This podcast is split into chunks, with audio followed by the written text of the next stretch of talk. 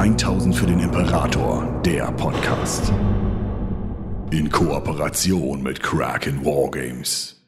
Hallo und herzlich willkommen bei 1000 für den Imperator. Mein Name ist Julia und wir werden heute wieder einen kleinen Ausflug in die Welt von Age of Sigma machen und zwar da, wo wir letzten Sonntag ausgestiegen sind. Das heißt bei Nagash. Wir haben den großen Herrn des Todes dort zurückgelassen, als seine schwarze Pyramide nahezu vollständig war und er kurz davor ist, seinen großen Plan in die Tat umzusetzen und möchten heute noch mal einen kleinen Schritt und das bedeutet in der Welt von Age of Sigma ein paar hundert Jahre zurückspringen, um noch mit ein paar Sachen aufzuholen, die wichtig sind, um das, was dann passiert, vollständig zu verstehen. Denn wer folgt Nagash eigentlich in die Kriege, die er führt und die er jetzt dann bald weiterführen wird? Ähm, das ist gar nicht so einfach, äh, beziehungsweise relativ komplex. Am allerbesten zeigt sich das aber vor allem in der Zeit, in der Nagash von Archeon zerstört in der Unterwelt Styx ruht. In dieser Zeit hat Shaiish ein massives Problem. Denn ihr eigentlicher Gott, ihr Herrscher und König ist zerschlagen, sein Bewusstsein ist zwar da und schwebt, weil er unsterblich ist und nichts ihm etwas anhaben kann, aber er kann nicht regieren, denn dafür blickt er zu wenig in die Welt und versteht auch zu wenig von dem, was um ihn herum passiert.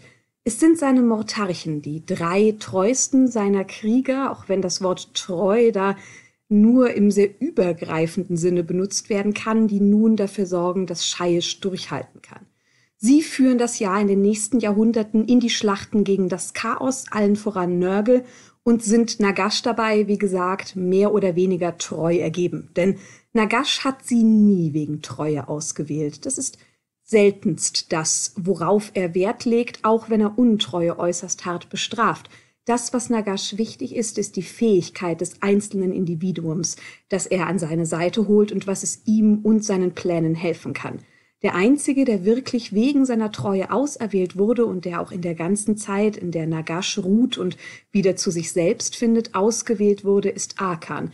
Er war und ist immer treu und selbst als Nagash nur als zerbrochenes Fragment in der Unterwelt ruht, kann Akan ihn rufen und mit ihm kommunizieren, auch wenn diese Kommunikation äußerst kompliziert ist. Denn Nagash vergisst oft, was er ihm sagt, und so ist es weniger echte Hilfe, die er seinem treuen Mortarchen bieten kann, als die immer wiederkehrenden gleichen Gesprächsfetzen über die Zukunft seiner Aufgabe und die großen Pläne des Königs der Untoten, die dort immer und immer wieder wiederholt werden. Jeder dieser Mortarchen gebietet über eine Legion, die dafür sorgt, dass die Horden des Chaos irgendwie in Schach gehalten werden. Man hat aber auch Verbündete, allen voran die Flash-Eater-Courts, Sie sind selbst keine echten Untoten und können damit von Nagash nicht kontrolliert werden. Sie stehen ihm auch äußerst kritisch gegenüber. Denn für sie ist Nagash, und das ist natürlich eine korrekte Einschätzung der Situation, ein tyrannischer Gott, dem man einzig und allein aus Opportunismus heraus folgt, denn schließlich herrscht er über die Welt, in der man lebt, und man möchte es sich mit ihm nicht verscherzen. Die Armeen von Shaiish sind jetzt etwas Besonderes, denn sie sind eine Mischung aus den Lebenden und den Toten. Es gibt Bereiche der Welt, in denen lebende Wesen tatsächlich überstehen können und damit haben sich, als man die Welt in Zivilisationen unterteilt hat und diesen Zivilisationen auch geholfen hat, größer und besser zu werden, sich auch eben Siedler gefunden, die nach Scheiisch wollten. Sie leben in den erstinneren Reichen, denn nur dort ist die Todesmagie so gering, dass man überleben kann und tatsächlich auch ein wenig lernen, sie zu nutzen. Und so kommt es in einigen Orten zu äußerst ja eigenen Koexistenzen der Generationen, die manchmal gut und manchmal schlecht für die Lebenden funktionieren. Wo auf der einen Seite in Scheisch ein produktives Zusammenleben passiert, in dem die, die längst verstorben sind, ihren Nachfolgern, ihren Ur-Ur-Urenkeln Ratschläge geben können, gibt es andere Bereiche, dort sind die Sterblichen nichts weiter als Sklaven der Untoten, die man züchtet um beispielsweise Bauwerke zu erheben und die wissen, dass selbst wenn sie eines Tages endlich sterben, sie nichts weiter sein werden als dann auch nach ihrem Tod Sklaven.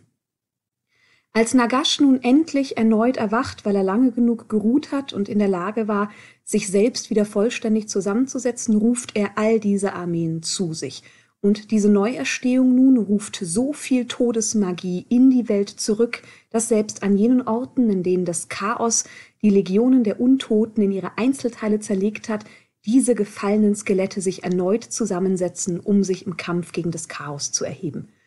Die Anhänger des Chaos werden erschlagen, wo man sie finden kann. Nagash ist wütend und Rache ist etwas, das er genießt. Er beginnt die Rückeroberung von Nagashizar, dem Mittelpunkt von Shaish, der Stadt, in der er regiert, dort, wo sein Thron steht. Das Chaos selbst hatte unter Archaions Befehl acht Schwarzeisenfestungen errichtet, welche nun allesamt niedergerissen werden, und jene Chaos-Lords, die nicht sterben, sondern gefangen genommen werden, die erwartet ein Schicksal, das weitaus schlimmer ist als der Tod. Denn man nimmt ihre Körper und kreuzigt sie. Sie werden kopfüber von den Mauern der Stadt gehängt und dann setzt man sie in Brand mit Flammen, die von ihren Seelen selbst zehren und ab diesem Zeitpunkt sind sie den Rest der Ewigkeit eine ewige Warnung für all jene, die es wagen könnten, sich gegen Nagash zu erheben. Denn wer sich ihm entgegenstellt, der muss selbst im Tod ewig weiterleiden. Und der unter dem Chor ihrer Schreie zieht er also zurück ein nach Nagashasir und nimmt seinen Thron wieder ein. Der König ist zurückgekehrt. Und das sehen natürlich auch die anderen Reiche, allen voran Sigma, der seine Probleme mit Nagash entweder vergessen oder verdrängt hat oder glaubt, dass das Chaos ein größeres Problem ist als der Herr der Untoten, der ihn bei der Schlacht der brennenden Himmel so sehr im Stich gelassen hat, und er schlägt ihm ein erneutes Bündnis vor. Aber Nagash will davon nichts hören, denn im Gegensatz zu Sigma hat er nicht vergessen, was ihm angetan wurde. Er schickt stattdessen Spione in die Welt der Lebenden, denn er möchte herausfinden, wie die Stormcast Eternals wirklich funktionieren, um der Sache endgültig einen Riegel vorschieben zu können.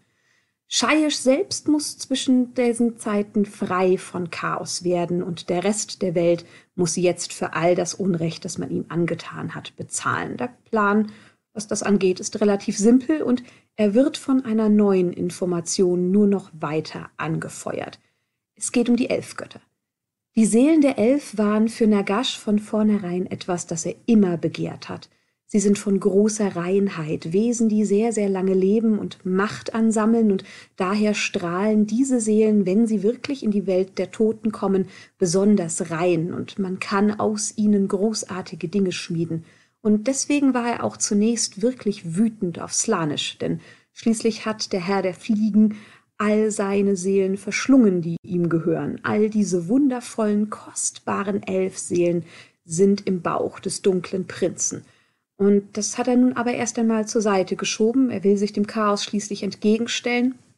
Und das ist ein guter Grund, um Slanisch anzugreifen. Und nun bemerkt Nagash aber, dass diese Seelen gar nicht mehr in Slanisch sind, oder zumindest nicht alle. Und daran schuld hat Morathi. Ihre Gier allein ist es, die den Plan der Elfgötter an den Herr der Toten verrät.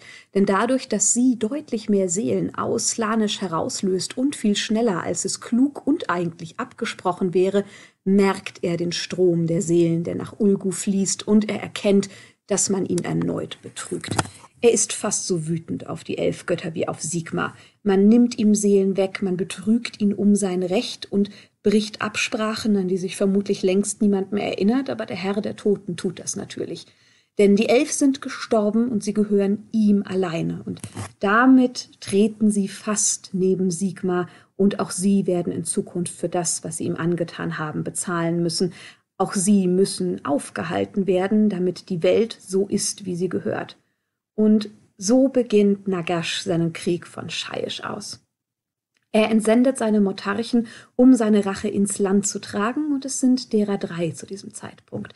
Einmal Königin Neferata. Sie und ihre Blutkulte und ihre Vampirzirkel unterwandern die sigmaritische Gesellschaft. Die Motarchin des Blutes bringt Intriganten, Meuchelmörder und Spione in die Gesellschaft, die das vorher eigentlich nicht so sehr kannte – Sie sollen die Wegbereiter für die Legion of Blood sein, jene Soldaten, die unter dem Einfluss und dem Befehl von Neferata selbst stehen, und sie kämpft vor allem mit der Verführung militärischer Schlüsselfiguren, wickelt sie um ihren Finger oder lässt das ihre treuen Gefolgsleute tun, und damit wird auch ihr Einfluss stetig ausgeweitet und dann, wenn der Gegner, den sie unterwandert hat, am verwundbarsten ist, dann holt Neferata ihr Heer selbst auf den Plan und die Legion of Blood vernichtet diesen Bereich vollständig. Der zweite, der in die Schlacht zieht und der das weitaus offensiver als sie äh, Neferata tut, ist Manfred von Karstein zusammen mit der Legion of Night. Der Mortach der Nacht kennt keine Heimlichkeit. Er führt offene Schlachten, brutale Morde sind das, was sein Treiben kennzeichnet, und so vernichtet er ganze Armeen, die spurlos von der Welt verschwinden, weil die Leichen mit sich verschleppt. Was er allerdings kann, ist psychologische Kriegsführung durch die Abscheulichkeiten, die er selbst und seine Gefolgsleute begehen. Diejenigen, die getötet werden, häutet man. Man fesselt ihre geschändeten Leiber an die einst schützenden Mauern der gefallenen Städte als Mahnmal für all jene, die vorbeiziehen und als Zeichen des absoluten Sieges des von Karstein. Und dann gibt es noch den dritten, Arkan the Black, mit der Legion of Sacrament, der Mortarch der Sakramente, der vor allem eins sucht, geheimes Wissen. Und so lässt er seine Leute antike Gräber plündern, dreht arkane Lagerstätten auf links und lässt alte Bibliotheken ausräumen und all das zu ihm bringen, um mehr über die Welt zu erfahren. Und vor allem ist er es, der Truppen nach Ulgu schickt. Denn sie wissen, Slanisch muss dort sein. Nur dort kann Morathi so auf ihn zugreifen, dass sie in der Lage ist, Seelen aus ihm herauszufinden. Also muss man ihn dort auch finden können, um dann zu den elf Seelen, die der Herr der Toten so sehr begehrt, vordringen zu können. Und so marschieren die untoten Legionen aus Scheisch hinaus in alle Himmelsrichtungen und tragen die Rache ihres Herrn in jedes einzelne Land. Und während all das passiert, neigt sich die Pyramide der Vollendung zu und Nagashs Plan nimmt Gestalt an. Der Rest der Reiche spürt das Problem natürlich. Durch den Bau der gewaltigen Pyramide und die Anhäufung von Grabsand an nur einem einzigen Ort spüren vor allem Magiemächtige die Ansammlung von eben dieser Todesmagie. Es gibt unheilvolle Anzeichen in allen Ländern. Blutnebel zieht durch die einsamen Straßen, Schlangenskelette werden belebt, man sieht brennende Schädel am Himmel. Das heißt, die Welt weiß, dass irgendetwas kommt und die Welt weiß, dass es von Scheisch ausgeht. Und so machen die Reiche der Sterblichen, aber auch die Reiche des Chaos gegen Nagash mobil, weil man die Dringlichkeit spürt, mit der man weiß, dass der Herr der Toten aufgehalten werden muss. Und Scheisch wird aus Hunderten von Ecken überfallen, von mannigfaltigen Armeen, von denen man vorher nie geglaubt hätte, dass sie Seite an Seite kämpfen würden.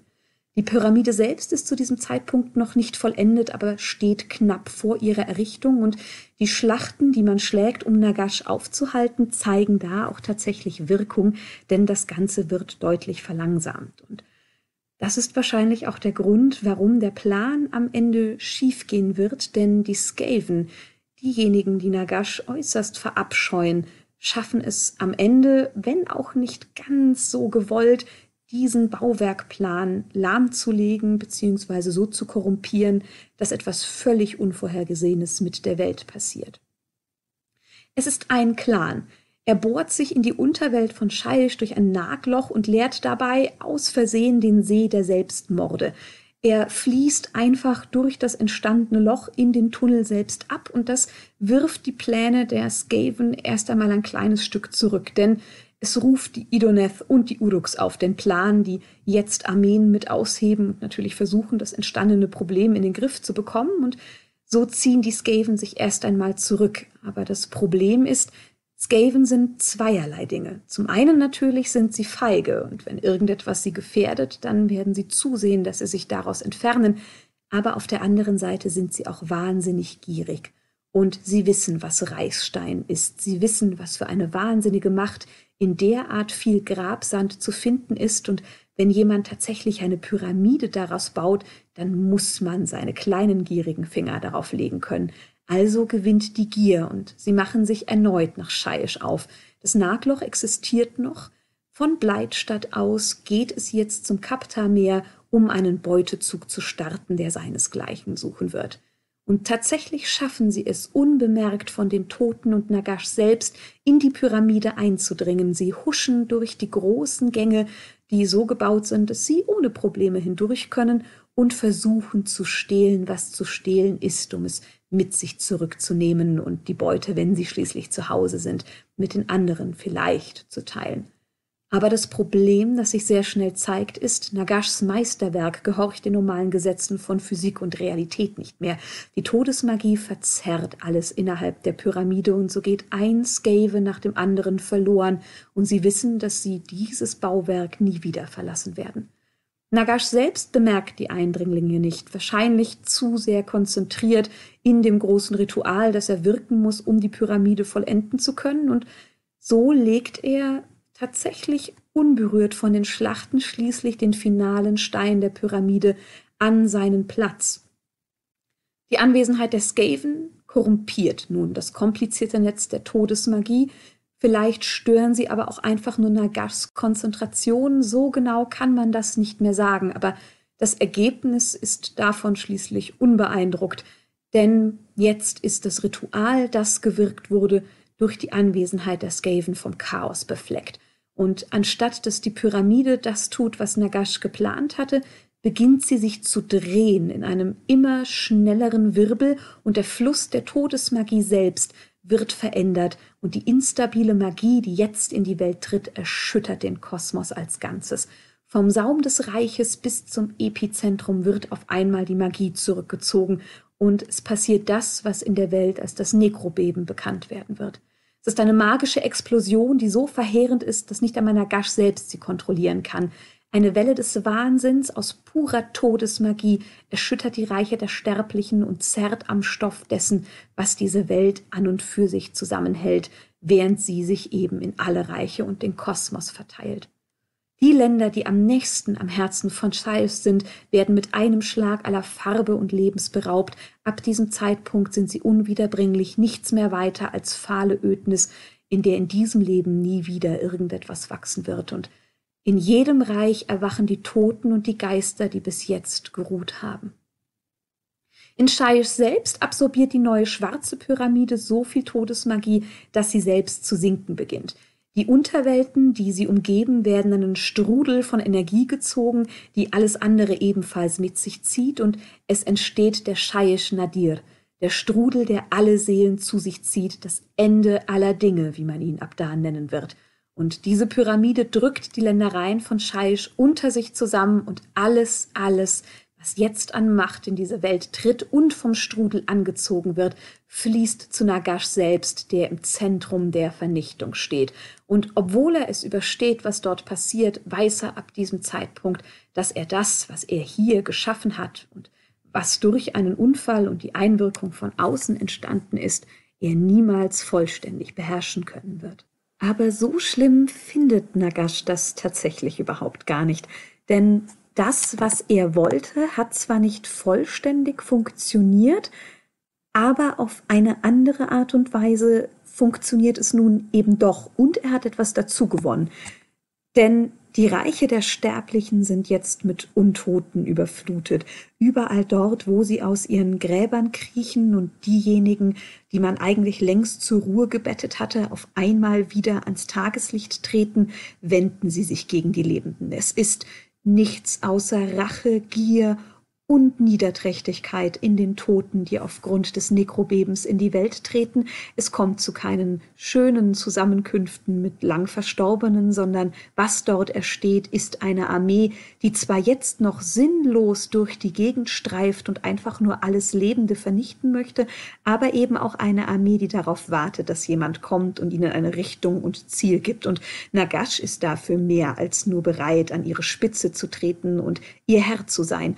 Und das andere ist, selbst wenn er ihn nicht richtig beherrschen kann, Shayesh Nadir, dieser Strudel, wird dafür sorgen, dass nie mehr eine Seele aus dem großen Griff des Nekromanten entkommen kann, denn diese Kraft zerrt sie alle unweigerlich mit sich, wie sie auch alles andere aus Shayesh an sich reißt, zerrt sie natürlich auch an den Seelen derjenigen, die in die Unterwelt eintreten. Und Nagash hat jetzt das Gefühl, sich endgültig darauf verlassen zu können, dass das, was ihm eigentlich gehört, auch bei ihm bleiben wird. Er selbst kann dort zwar auch nicht ewig verweilen, aber die Hoffnung der Sterblichen, die spüren, was passiert, dass er daran selbst zugrunde gehen wird, die stirbt leider relativ schnell, denn Dafür ist er einfach zu listig, zu schlau, hat zu viele Jahrtausende hinter sich gebracht, als dass so etwas ihn aufhalten könnte. Und so schafft er es, den Ort ohne Probleme zu verlassen und auch ab jetzt eben für seine Pläne nutzbar zu machen.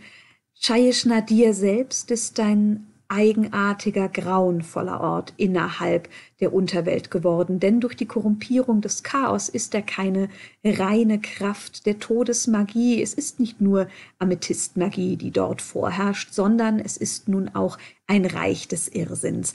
Das, was das Chaos eingewoben hat durch den Eingriff des Skaven, lässt sich nicht herauslösen und so ist es eben nicht nur ein unwirklicher Ort, sondern einer, an dem auch die Seele einfach vollständig verdorben werden muss. Die Reiche der Sterblichen selbst werden durch das Nekrobeben nicht nur noch von Toten, die wieder auferstehen und sich gegen sie wenden, geplagt, sondern auch durch ihre eigene Magie. Denn durch die Erschütterung der Magie, durch das, was passiert ist, werden jene Zaubersprüche, die während des Nekrobebens gesprochen wurden, und es sind derer viele, schließlich musste man versuchen, sich gegen die Masse der Toten, die sich erhoben hat, zur Wehr zu setzen, bleiben nun in der Welt. Sie verflüchtigen sich nicht mehr, wie sie das einst eigentlich taten, wenn ihre Aufgabe erledigt ist oder die Magie, die sie ertragen hat, erlischt, sondern sie bleiben in der Welt und so entstehen scheußliche magische Bestien, die sich wie die Skelette und verfaulenden Leiber ebenfalls gegen alles Lebende wenden, was in der Welt existiert. Und manche Orte, die die Sterblichen zu diesem Zeitpunkt bereits befriedet hatten und die eigentlich ruhig und schön waren, sind nun wieder Wüsten, in denen entweder Tote oder magische Bestien, die man selbst in die Welt beschworen hat, herumstreifen auf der Suche nach irgendeinem Opfer. Und so beginnt der Krieg der Seelen, unter der Führung von Nagash, der jetzt seinen Vorherrschaftsplan endlich endgültig in die Tat umsetzen möchte und der jetzt die Möglichkeit sieht, die Welt, wie sie ist, so zu gestalten, dass sie nur noch nach dem Bild existiert, wie es für ihn das einzig Richtige ist. Jetzt geht es darum, eine Welt zu schaffen, in der eine absolute Ordnung unter der Hand von Nagash besteht. Eine Welt, die fernab von den Fehlern der Sterblichen existiert. Eine Welt, in der es keine Verschmutzung durch das Chaos geben kann. Denn all jene, die gestorben sind, die können eigentlich nicht mehr durch das Chaos korrumpiert werden. Und so sieht Nagash sich als die einzige Lösung für eine Welt in Ordnung, Frieden und ohne den widerwärtigen Feind des Chaos. Aber bis er das schaffen kann, muss er sich natürlich auch all jener entledigen, die sich gegen ihn stellen. Und so richtet er seine leeren Augenhöhlen in Richtung Asir, in Richtung Ulgu und in Richtung Hisch, um jene als allererstes zu bestrafen, die ihm das geraubt haben, was ihm eigentlich gehört. Und danach kommt der ganze Rest.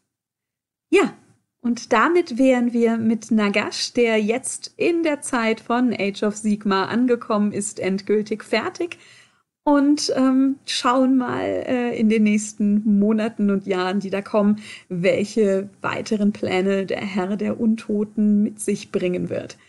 Ich habe hier nur noch fürs Zuhören zu danken, hoffe, dass euch die Folge gefallen hat und dann sehen wir uns hoffentlich nächsten Sonntag zu einem weiteren Themenbereich aus Age of Sigma.